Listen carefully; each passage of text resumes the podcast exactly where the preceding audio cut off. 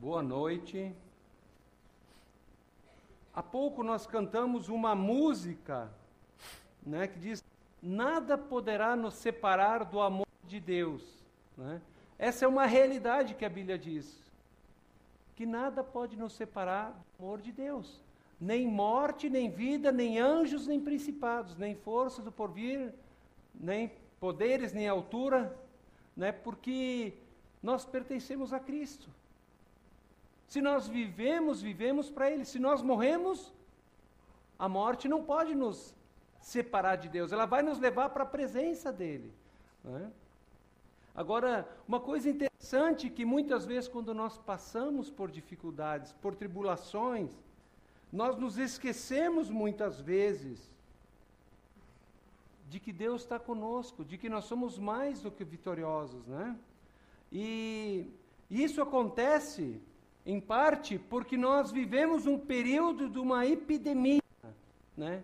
Epidemia do descontrole. Nós, como cristãos, nós, quando nós cremos em Cristo, nós recebemos uma nova vida em Jesus. Mas isso quer dizer que a vida não é perfeita. Enquanto que nós vivemos aqui, nós vamos lutando com muitas coisas, né? Talvez você esteja lutando, como aquele personagem na esquerda lá, com amor ou apego ao dinheiro. Talvez o dinheiro esteja controlando a tua vida. Talvez alguns aqui estejam lutando contra a ira, contra a raiva, não conseguem controlar. Outros, talvez, na vida sentimental, talvez escolhas erradas, sofrimento, desânimo. Outros, talvez, estão vivendo um descontrole financeiro como aquele personagem no meio, bolso vazio, sobrando dias, né?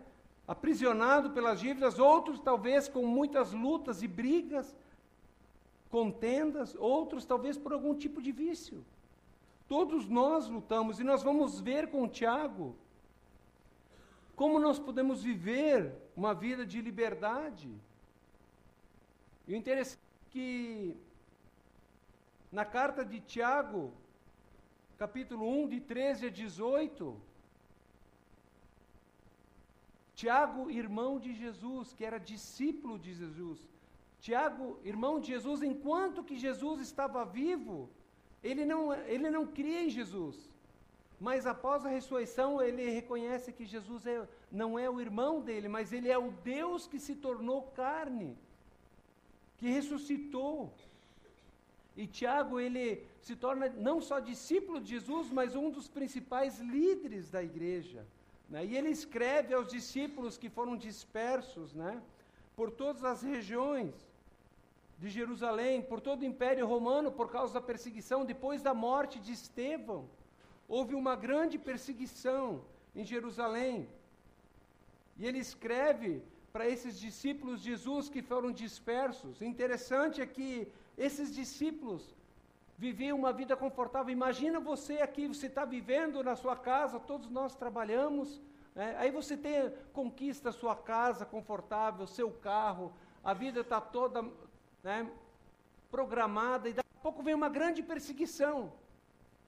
Não tem como vender a casa, você tem que pegar algumas roupas e coisas que cabem no seu carro e fugir com a sua família para salvar sua vida. Agora você imagina, esses cristãos de Jerusalém que foram dispersos por causa dessa grande tribulação, eles viviam um contexto de, de, de adversidades, eles eram forasteiros, estrangeiros, estavam enfrentando crises e dificuldades. Eles tiveram que fugir apenas com as suas roupas. Opa. E não apenas isso, mas em meio às crises, muitas vezes, quando nós passamos dificuldades, nós somos tentados muitas vezes a negociarmos os valores da nossa fé. Nós somos, ah, muitas vezes nos sentimos forçados a abrir mão de princípios da palavra de Deus que não são tão preciosos. Às vezes estamos em dificuldades, em dívidas. E daí um policial, você é pego acima da velocidade. E vem aquela multa e você já está enterrado até o pescoço. Aí vem aquela ideia, bah, mas eu não tenho como pagar uma multa de 500 reais, meu Deus. O guarda diz, olha, ah, Sim, quem sabe a gente tem uma forma de resolver essa questão, né? E daí você está atolado até o pescoço e diz, pois é, pá. E aí? Eu dou um jeitinho ou eu digo, não, meu amigo, você tem que me multar? Tem que. Então, muitas vezes, esses cristãos estavam passando por essa dificuldade, tiveram que fugir. Não tinham empregos, estavam passando por dificuldades, e eles estavam abrindo mão do, de princípios da palavra de Deus, negociando valores da fé por causa dessas dificuldades. Mas não apenas isso.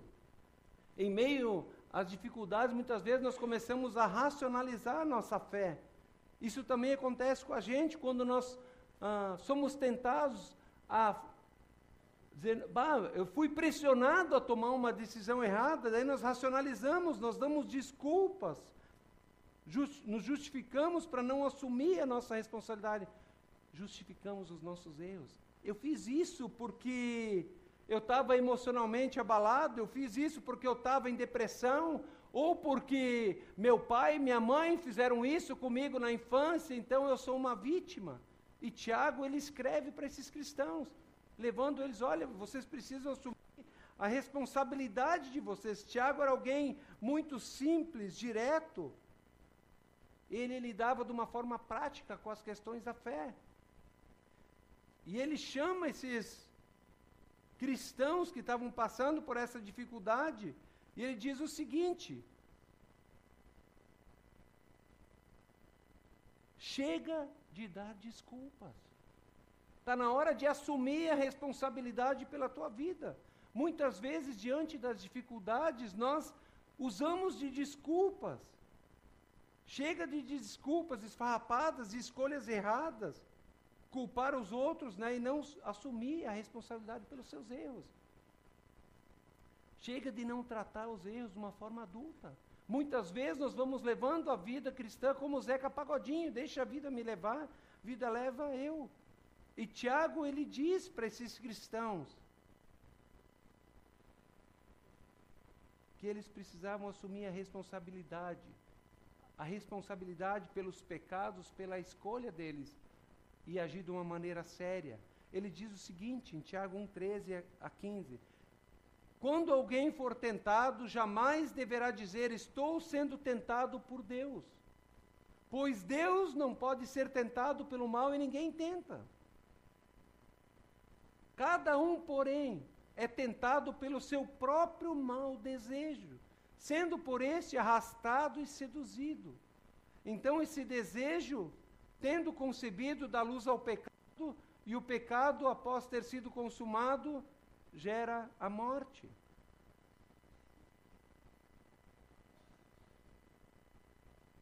Então, Tiago fala aqui em, em 1,13, ele usa duas vezes essa palavra grega peirazo, que é traduzida no português como tentação. Quando alguém for tentado, jamais deverá dizer: Olha, estou sendo tentado por Deus, porque Deus não tenta ninguém. Essa palavra peirazo, que é traduzida como tentação, ela significa desejos interiores que crescem e geram erros exteriores. Tiago está dizendo que eu e você, nós não somos tentados por Deus, Deus não tenta ninguém. E eu não sou tentado por circunstâncias externas. Mas ele diz que cada um de nós é tentado e seduzido a partir de fatores de desejos internos dos nossos próprios maus desejos, daquilo que está dentro de nós. Ou seja, tem um filme chamado Dormindo com o Inimigo. Nós dormimos com o inimigo. Muitas vezes os, os religiosos da época criticavam os discípulos de Jesus porque eles não cumpriam o ritual religioso, não lavavam as mãos, não, não faziam todo aquele ritual. E olha o que Jesus diz em Marcos 15. Jesus diz o seguinte: ouçam e entendam. Não é o que entra pela boca que torna o homem impuro, mas o que sai da boca, isso torna impuro. Ou seja, os maus desejos estão aí dentro de você, de mim e você no nosso coração. Eles querem nos seduzir, né? Mas interessante que Tiago também, ele esclarece a diferença entre tentação e provação. Ele diz o seguinte, em 1,13, né, como nós vimos: Quando for tentado, jamais deverá dizer, estou sendo tentado por Deus. Nós somos tentados por fatores interiores que geram erros exteriores, enquanto que as provações, né, ele diz em Tiago 1,2: Meus irmãos, considerem o motivo de grande alegria o passarem por diversas provações, porque as provações vão produzir fé, perseverança, né? Mas ele diz que provações são circunstâncias externas, não internas, enquanto que a tentação, nós somos tentados pelos maus desejos que estão dentro de nós. A provação são desejos, uh, são uh, dificuldades externas que não têm poder de nos tentar, mas são circunstâncias que revelam o que, que está no coração.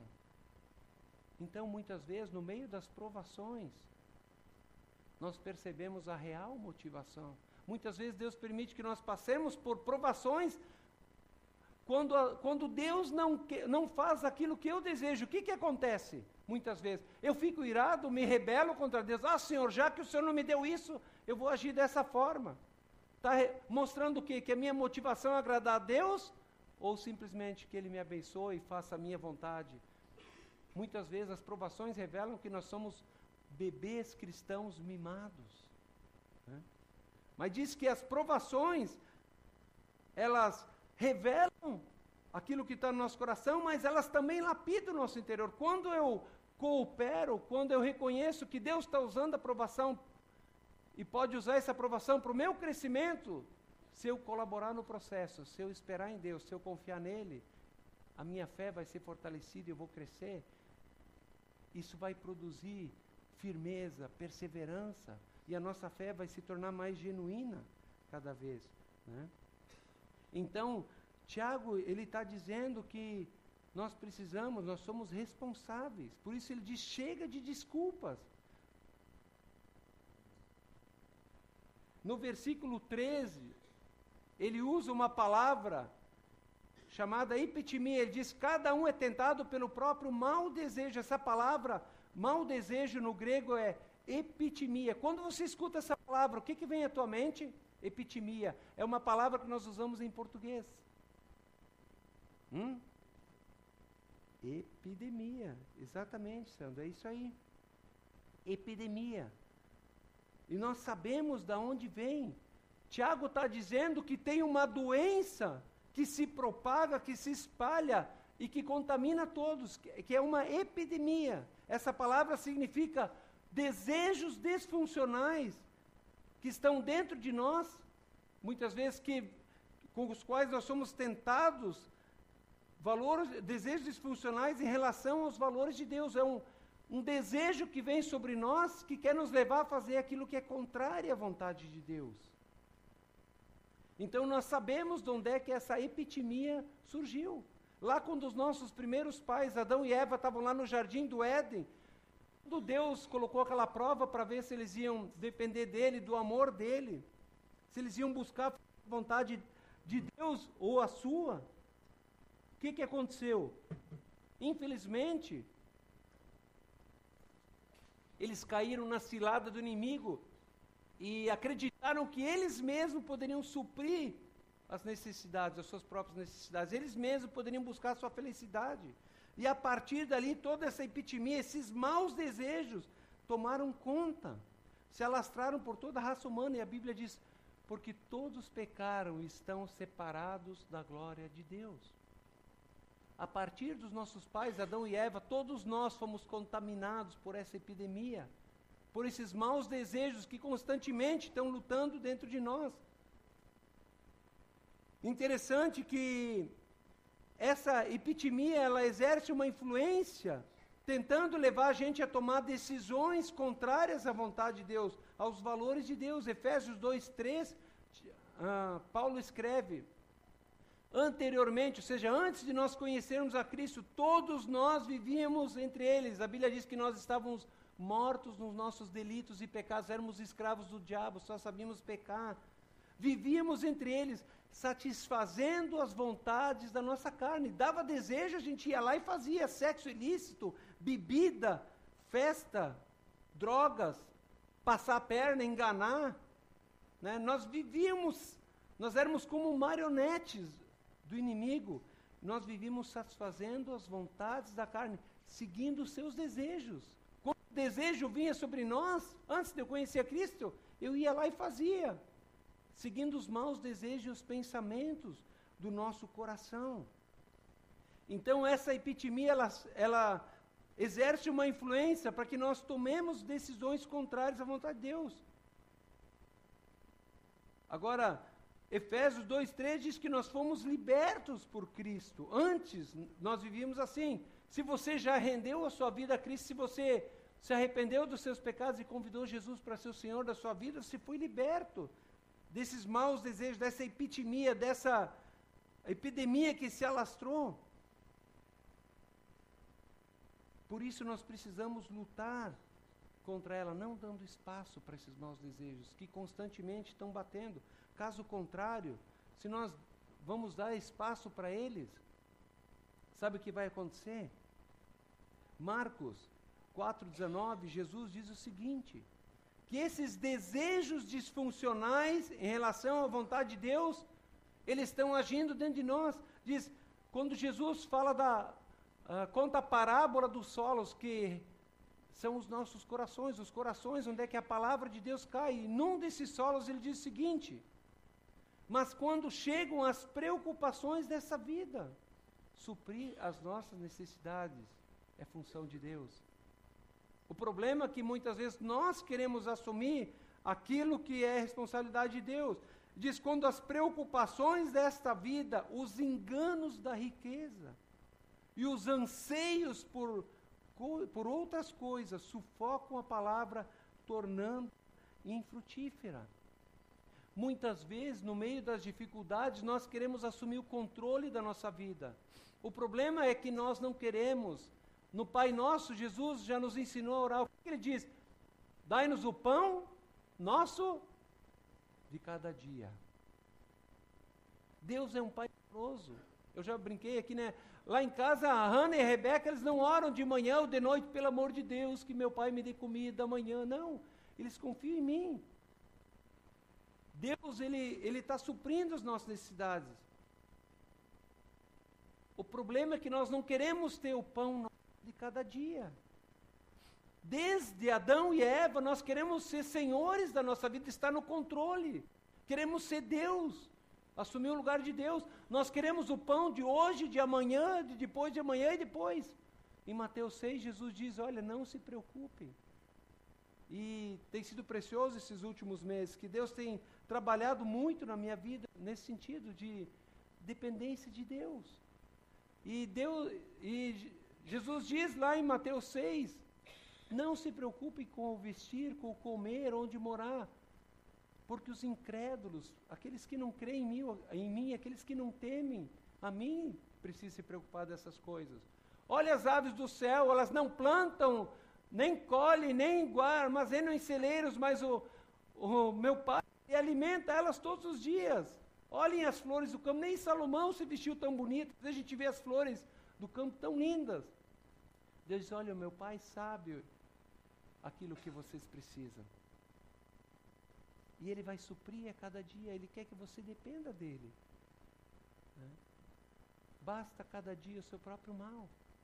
O problema que é a pré-ocupação é quando nós queremos nos ocupar antes, nós queremos assumir o lugar que é de Deus. O papel de Deus é suprir as nossas necessidades. O nosso é de ser mordomos fiéis. Tudo que temos, tudo que somos pertence a Deus. E nós devemos administrar a vida, os recursos da maneira dele. E diz que esses desejos interiores disfuncionais que habitam dentro de nós, muitas vezes, quando eles batem na porta do nosso coração, nós damos espaço para eles. E, e, daí, ao invés de nós cortarmos esses maus desejos, nós damos espaço para eles, nós alimentamos e eles vão crescendo e eles vão sufocando a influência da palavra de Deus. Da, a palavra que nós lemos, a palavra que nós ouvimos, a palavra que nós aprendemos, ela se torna infrutífera. Nós sabemos tantas coisas da palavra de Deus. O nosso problema não é conhecimento. O nosso problema é, é colocar em prática. É ou não é verdade? Nós sabemos a vontade de Deus, agora nós precisamos colocar em prática.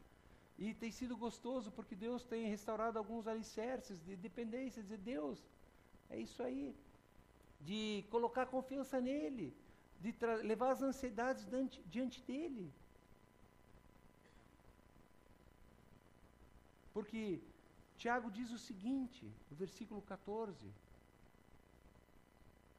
que cada um é tentado pelo próprio mau desejo, sendo por ele arrastado e seduzido. Ele usa uma palavra primeiro aqui, a palavra arrastado. Essa palavra aqui, ele diz que quando esses maus desejos, a tentação bate, e nós, ao invés de cortarmos ela, nós damos vazão a ela, nós somos arrastados por ela. É, é, a palavra grega significa atração hipnótica. Ela nos hipnotiza, nós saímos fora da razão. É uma força magnética que nos atrai tanto que nós nos tornamos reféns, ela tira de nós o controle e nos domina. É isso que acontece muitas vezes. Ele usa outra palavra, seduzido, que significa controle e domínio. Nós entregamos o controle para a ansiedade, para esses maus desejos, e eles nos arrastam, nós não conseguimos pensar. Você já foi, se sentiu atraído assim numa área de pecado? Então, ele diz que nós que isso acontece quando nós damos vazão para essas esses desejos disfuncionais, que eles vão nos hipnotizar. Eles vão tomar nossa mente e o coração. Nós vamos perder controle e eles vão nos dominar. A palavra de Deus diz: foi para a liberdade que Cristo nos libertou. Não permitam que nada os escravize novamente. Paulo está dizendo para os Gálatas: olha, vocês podem se tornar novamente escravos se vocês deixarem que esses maus desejos tomem conta. Eugene Peterson é um autor cristão muito bom. Estou lendo um livro dele a respeito de Davi. Nesse livro, como esse livro, ele diz o seguinte: nós vivemos numa época na qual temos sido treinados desde o berço para escolher por nós mesmos o que é melhor para nós. Existe um sistema do mundo que quer nos seduzir, que quer nos arrastar. E ele diz: as três pessoas da Trindade, Pai, Filho e Espírito Santo, são substituídos pela Trindade Santa Pessoal dos meus santos desejos, minhas santas necessidades e meus santos sentimentos. E o interessante é que, quando eu permito que esses desejos disfuncionais tomem conta, eu não vou mais buscar os santos desejos de Deus, a vontade de Deus que é boa, agradável e perfeita. Mas o que eu quero? Às vezes nós temos coisas boas em casa, mas eu, eu sinto desejo, por quê? Porque consumismo e outras coisas muitas vezes substituem Deus na nossa vida. Nós usamos para dar sentido para a nossa vida. Então, quando eu substituo as minhas santas necessidades pelas de Deus, Deus disse que Ele vai suprir todas as nossas necessidades, é promessa de Deus.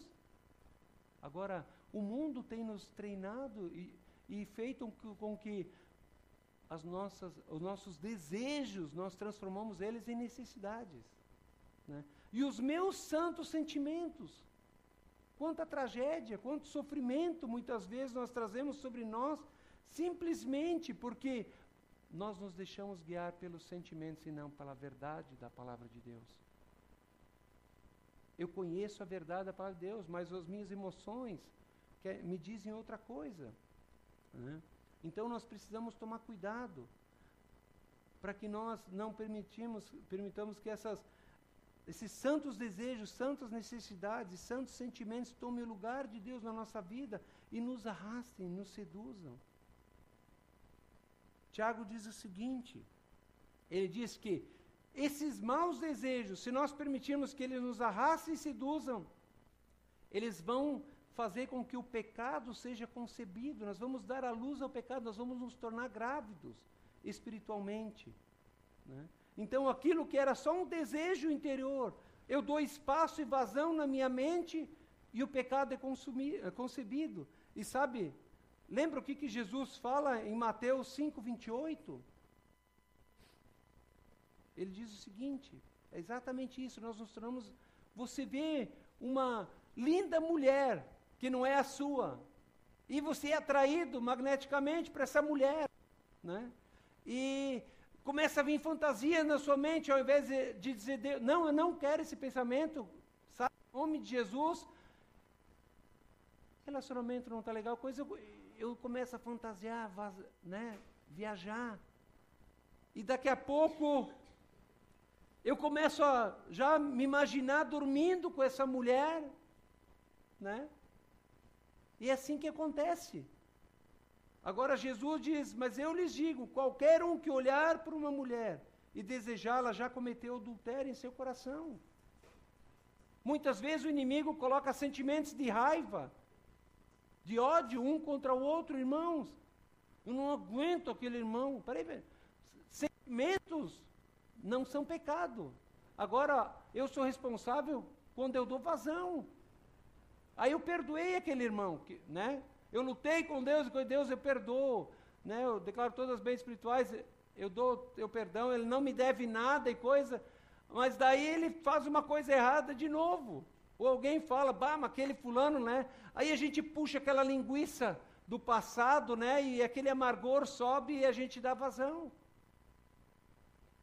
A Bíblia diz: aquele que odiar o seu irmão já, já cometeu assassinato. Nós estamos grávidos, só precisa aparecer a oportunidade para acontecer. Agora, quantas pessoas matam outra pessoa num momento impensado de ira? Né? Então, nós precisamos cuidar. Nós, nós somos responsáveis pela nossa vida. Né? E diz que depois de concebido, aquilo que era um mau desejo interior ganhou espaço. Eu dou espaço na minha mente, né? Eu deixo a minha mente voar e depois isso desce para o coração. E esse mau desejo que foi concebido, ele se torna exteriorizado, ou seja, dá luz ao pecado. E a Bíblia diz que quando eu dou vazão, então esse mau desejo, tendo concebido da luz ao pecado, e o pecado, após ter sido consumado, gera o quê? A morte. Então, essa atitude exterior que eu alimentei na minha mente, né? ou desejo pelas riquezas, ao invés de confiar em Deus, eu, eu quero ganhar dinheiro, eu quero ganhar dinheiro, trabalho toma conta da minha vida, e eu não tenho mais a, a servir a Deus e estar congregando não é mais a minha prioridade. Mas a prior, minha prioridade é ganhar dinheiro, porque eu tenho que mandar, manter o meu estilo de vida. Porque eu tenho que ganhar mais dinheiro, eu tenho que satisfazer meus desejos. Eu, eu compro coisas que eu não preciso e daí eu preciso pagar. A gente entra numa roda viva e a gente vive em função de conforto, não para servir a Deus. E vem todas essas consequências, a Bíblia diz, e a principal delas a morte após ter sido consumado, o pecado gera morte. O interessante é que Richard Forson, ele diz o seguinte, que tem três grandes áreas de tentação que seduzem o homem. Né? Dinheiro na sociedade contemporânea, dinheiro, sexo e poder. Nessas três áreas, ao longo da história, o ciclo sempre se repete. Né? Surge um mau desejo dentro de nós, nós damos espaço para esse mau desejo, achando que é melhor opção que vai satisfazer os meus desejos, que vai trazer felicidade para mim. Pergunte para pergunte para Davi, né? Pergunta para Davi. Davi, valeu a pena ah, cometer adultério, mandar matar Urias? Ele disse: Não. Se Davi soubesse o rastro de morte que vinha atrás, ele não ia tomar essa decisão. Né? Nós no, acabamos nos tornando escravos. Aquilo que era para trazer felicidade se torna em dor, sofrimento. Um ano depois, mais ou menos, no Salmo 51, Davi diz: Deus, restitui minha alegria da tua salvação. Ele perdeu a alegria da salvação, ele perdeu a paz dele durante um grande período por causa do pecado. Quantas vezes nós transformamos os maus desejos que estão no nosso interior, em uma atitude externa, e nós sofremos as consequências, né? Dor, sofrimento, solidão, angústia.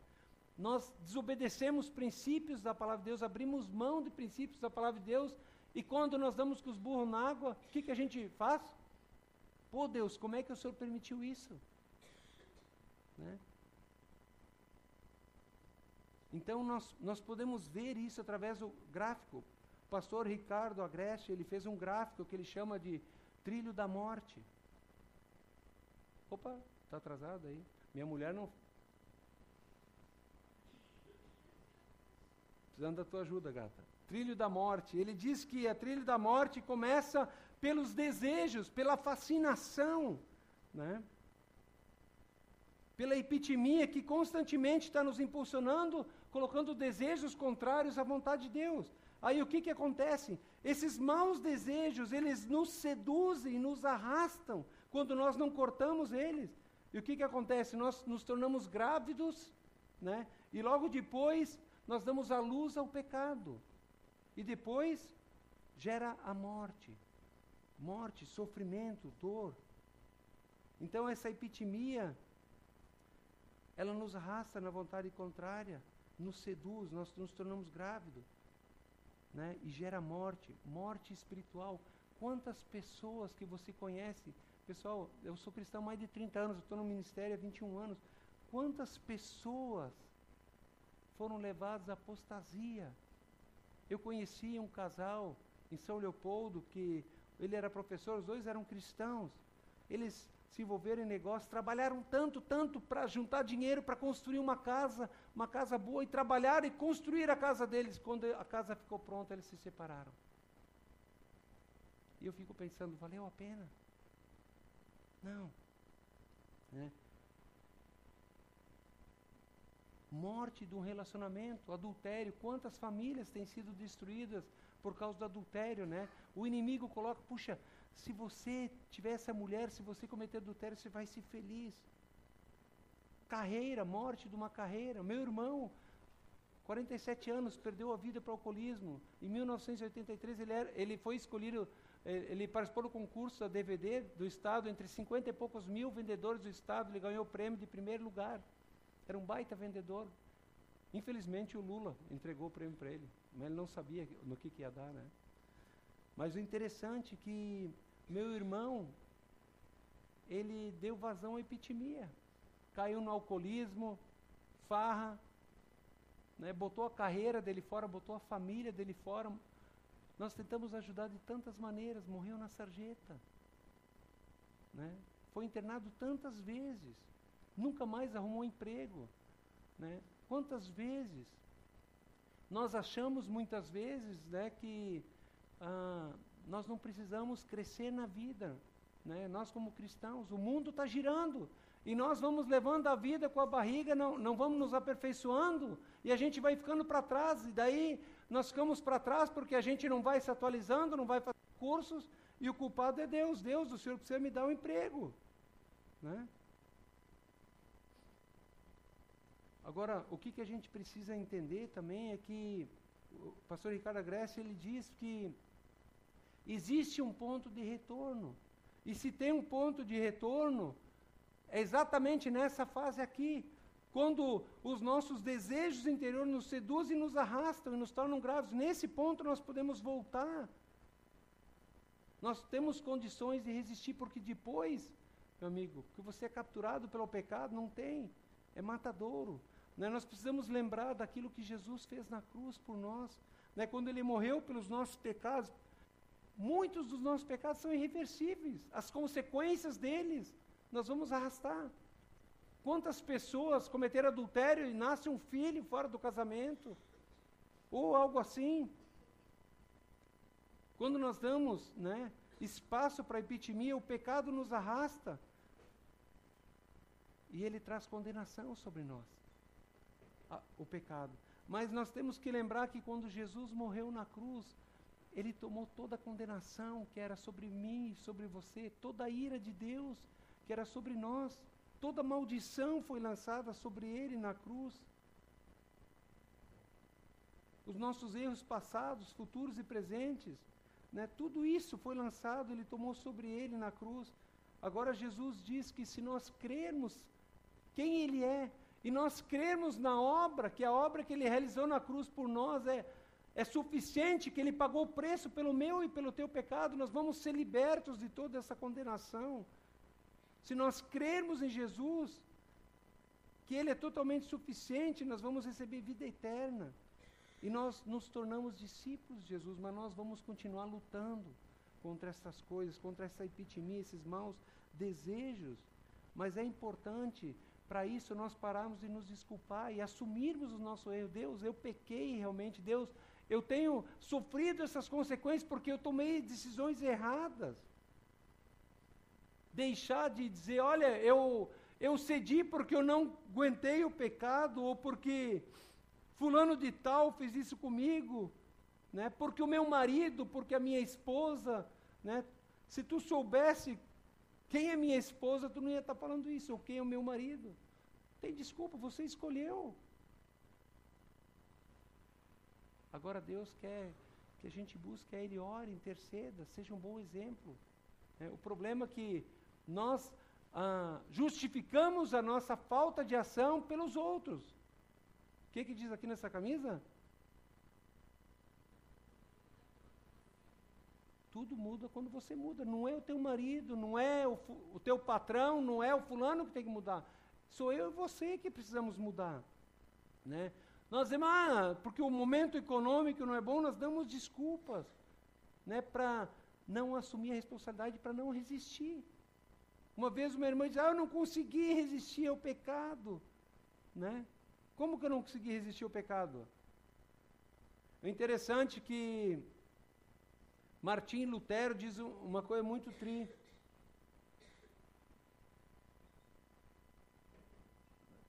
Ele diz: Olha, eu não posso impedir que os pássaros voem sobre a minha cabeça, mas eu posso impedir que eles façam ninhos. Esses maus desejos vão vir sobre nós. Eu não posso impedir que desejos venham sobre mim. Você não é responsável pelos desejos que vêm sobre você, agora você é responsável pelas escolhas que você toma. Se você dá vazão a esses maus desejos, se você decidir pecar, você é responsável por eles. Então tome cuidado. Então nós precisamos impedir que esses de maus desejos surjam e tomem conta do nosso coração, né? gerando circunstâncias disfuncionais. Quantas vezes eu escolho dar vazão àquilo que é contrário à vontade de Deus? Né? O nosso ponto de retorno, o nosso ponto de resistência é na nossa mente e no nosso coração. Provérbios 4, 23 diz: Cuide com os seus pensamentos, porque os seus pensamentos dirigem as suas ações. Cuide com o que você deixe, deixa tomar. Agora, com o que você tem alimentado a sua mente? Eu, eu fico muito preocupado. Nós não somos uma igreja legalista, né? TV não é caixinha do diabo. Gostei muito que o Gil falou quando nós fizemos aquela série, né? Alguém perguntou, TV é do diabo? Depende, se ele comprou e pagou as prestações, é dele. Né? Então, eu nunca mais esqueci, né? E é, é, uma, é uma realidade. TV não é do diabo. Agora, eu me preocupo quando eu vejo muitos cristãos olhando novela, né? E com a desculpa esfarrapada para saber o que conversar com os outros, né? Porque ensina tudo de bom, adulterar, passar a perna, né? Ser frouxo, tudo que é errado, né? Está na moda. Agora, aquilo que era certo está errado, né? Nós temos que respeitar as pessoas. Agora estão querendo, ah, né, na, na, pode ver as últimas novelas, é, estão querendo enfiar homossexualismo e outras coisas goela abaixo da gente. Nós temos opinião, nós sabemos, a palavra de Deus diz que é antinatural, que não é vontade de Deus, que é fruto da rebeldia contra Deus. Agora, eu preciso respeitar essas pessoas e amá-las. Né? As portas da igreja estão abertas. Se um homossexual quiser entrar, se uma prostituta quiser entrar, estão abertas. A graça é para todos.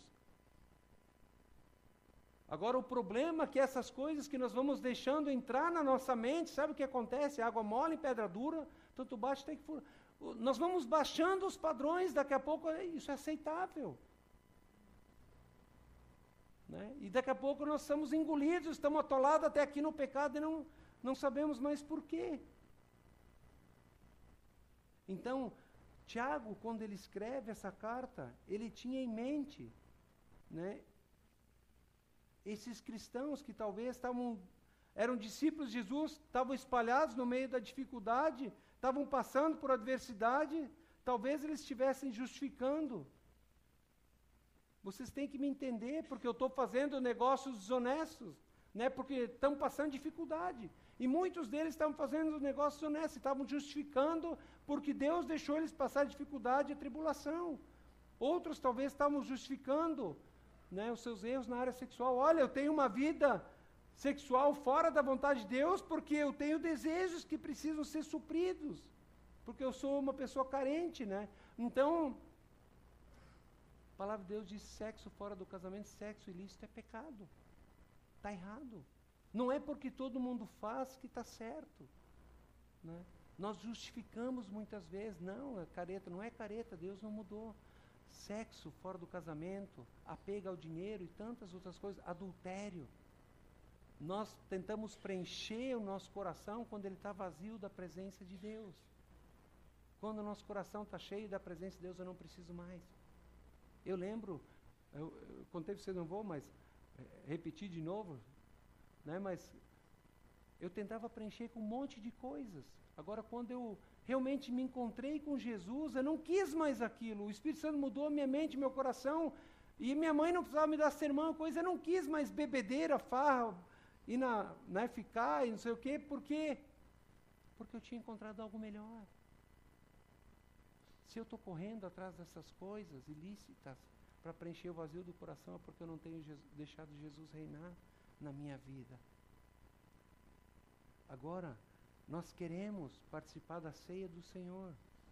Eu gostaria que você abrisse a sua Bíblia aí em Tiago, ah, desculpe, em 1 Coríntios. Mas antes, 1 Coríntios 11, mas antes da ceia do Senhor. Eu quero desafiar você, talvez você ainda não tenha tomado uma decisão com Cristo deixado de ser o Senhor. Né?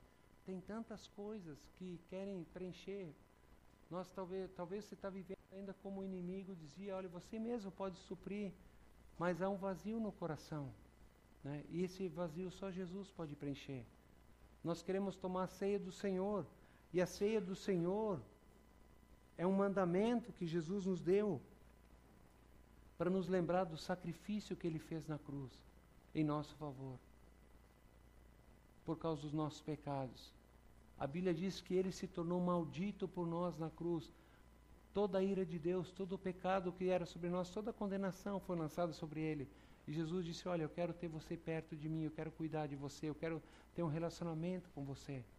Se você crer que eu sou Deus que deixou a glória e se tornou carne aqui, que eu vim morrer pelos teus pecados, para te perdoar, para te dar uma nova vida.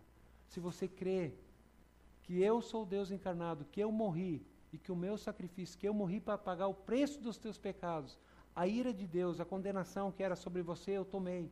Se você me convidar para ser o Senhor da sua vida, deixar eu estar no controle da sua vida, ser o seu melhor amigo, o dono do teu nariz, eu vim, vou vir morar em você, todos os teus pecados vão ser lançados sobre mim na cruz, e a minha perfeição, a perfeição daquele que nunca pecou, vai ser colocado sobre você todo o teu passado vai ser apagado. Você vai receber uma vida nova em folha. Não, não há mais culpa, não há mais condenação. E eu vou vir habitar em você com o meu Espírito Santo. Vou trazer minha paz, a minha presença em você. Eu vou preencher o vazio do seu coração. E eu vou conduzir você, vou ensinar você a viver uma vida que vale a pena ser vivida.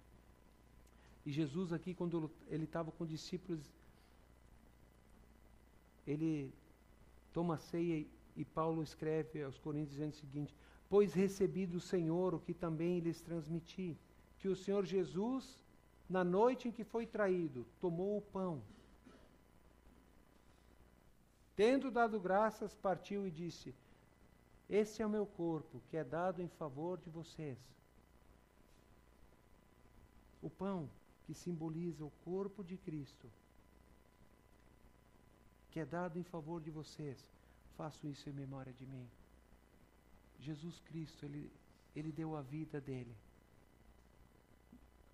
Ele foi pregado numa cruz para que eu e você pudéssemos receber perdão dos pecados e fazermos parte do corpo dele. Esse corpo que nutre, que cuida, que protege, que ajuda a crescer. Né? Ele, colo ele colocou a gente dentro de um corpo. E agora não existe mais o eu, existe o nós. E nós precisamos prestar contas da nossa vida, porque o meu pecado afeta você, o teu pecado afeta a mim. Não tem mais a minha, você não tem nada a ver com, comigo, ninguém tem nada a ver com aquilo que eu faço. A palavra de Deus diz, fala em santos sempre no plural, quando fala de nós como igreja.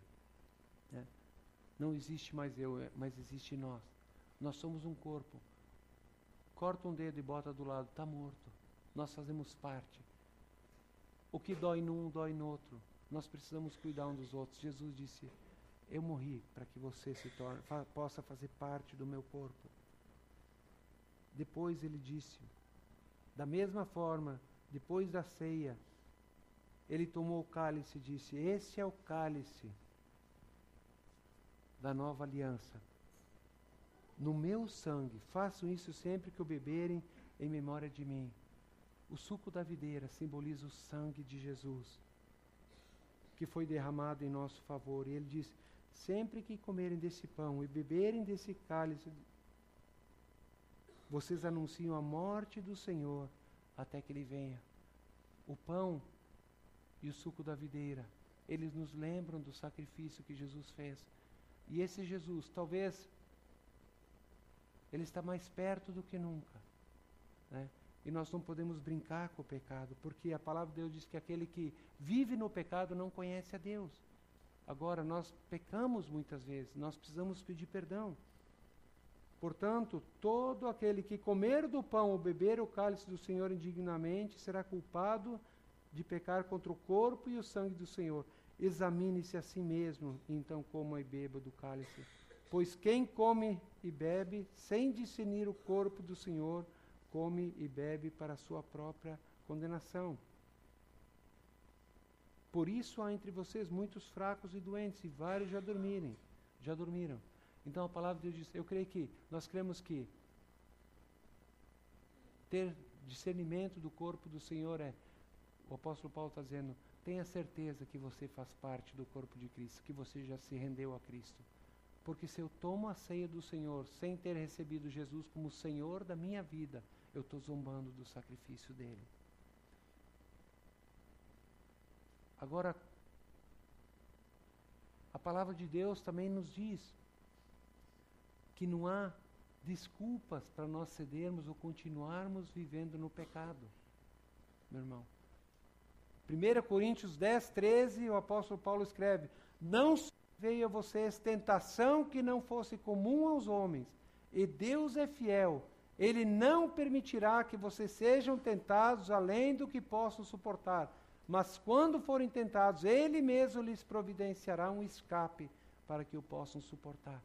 A palavra de Deus está dizendo aqui o seguinte: que não há desculpa para o pecado, porque Deus não vai permitir que eu e você sejamos tentados além do que nós possamos suportar. Nós temos que ser honestos. Quando nós decidimos pecar, eu decidi pecar, chegar diante de Deus, Deus, eu pequei porque eu sou um pecador, porque eu decidi desobedecer ao Senhor. Eu decidi andar em rebeldia, me perdoa. Então lembre-se disso. Deus ele nos deu o espírito dele que habita em nós. E hoje eu e você não somos mais escravos do pecado. Nós podemos dizer não para o pecado. Mas também a palavra de Deus nos diz, né?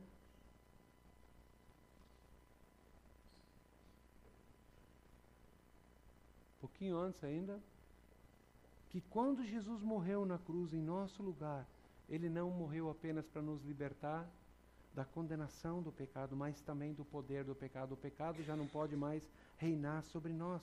Por isso o apóstolo Paulo escreveu aos cristãos de Coríntios. A igreja de Coríntios, Paulo diz: Olha, não falta nenhum dom para vocês. Era uma igreja que tinha todos os dons, mas era uma igreja que tinha muita confusão. porque eles tinham um lema, eles diziam: tudo nos é permitido, nós, somos cristãos, Jesus morreu por nós. A graça dele é suficiente, então nós podemos pecar à vontade. E Paulo escreve para eles para corrigir esse erro. Em 1 Coríntios 6,12, ele, ele diz: Olha, vocês dizem, tudo me é permitido, mas nem tudo convém. Tudo me é permitido, mas eu não deixarei que nada me domine. Então tome cuidado. Né? Graça não é liberdade para pecar, mas é liberdade para dizer não para o pecado. É diferente. Né? Agora sim. Então, as consequências quer dizer, do pecado não estão mais sobre nós. E Deus nos deu poder para dizer não para o pecado. E Ele nos deu armas poderosas também. 2 Coríntios 10, 4 a 5 diz o seguinte: As armas que usamos na nossa luta não são do mundo, que usamos contra a epitimia, contra os maus desejos, contra as tentações, mas são armas poderosas em Deus, capazes de destruir fortalezas. Paulo está dizendo, nossa luta não é contra carne e sangue, contra pessoas, mas contra forças espirituais do mal que querem nos seduzir e nos fazer aquilo que é contrário à vontade de Deus. Deus nos deu armas poderosas, são o quê? Oração, a palavra de Deus, que é a verdade que deve nos guiar e não os nossos desejos, e também a igreja, o corpo de Cristo.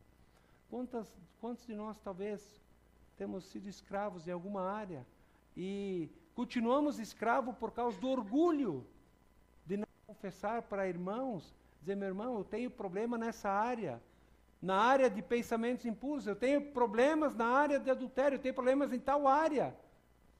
Eu preciso que você ore por mim.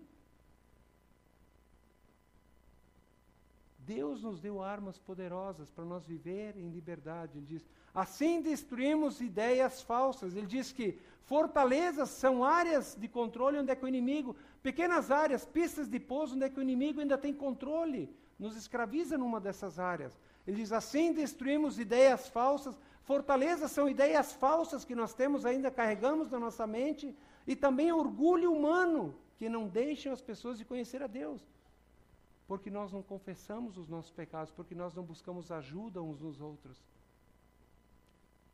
Por causa do orgulho, muitas vezes o inimigo tem nos vencido.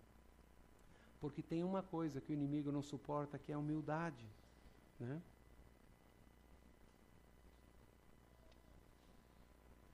Dominamos todo o pensamento humano e fazemos com que ele obedeça a Cristo. Quando a epitimia, quando esses maus desejos vierem sobre você, que, que eu preciso fazer?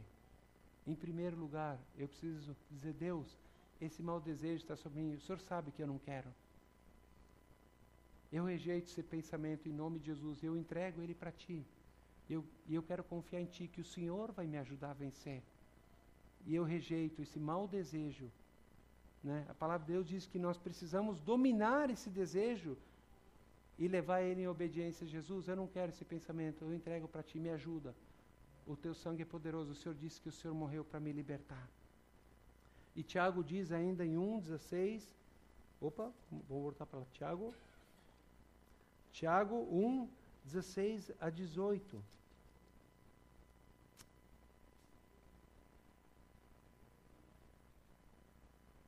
Meus amados irmãos, não se deixem enganar.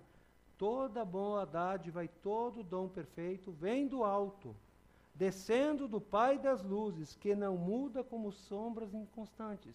Lembre, não tem nada desse mundo que é bom.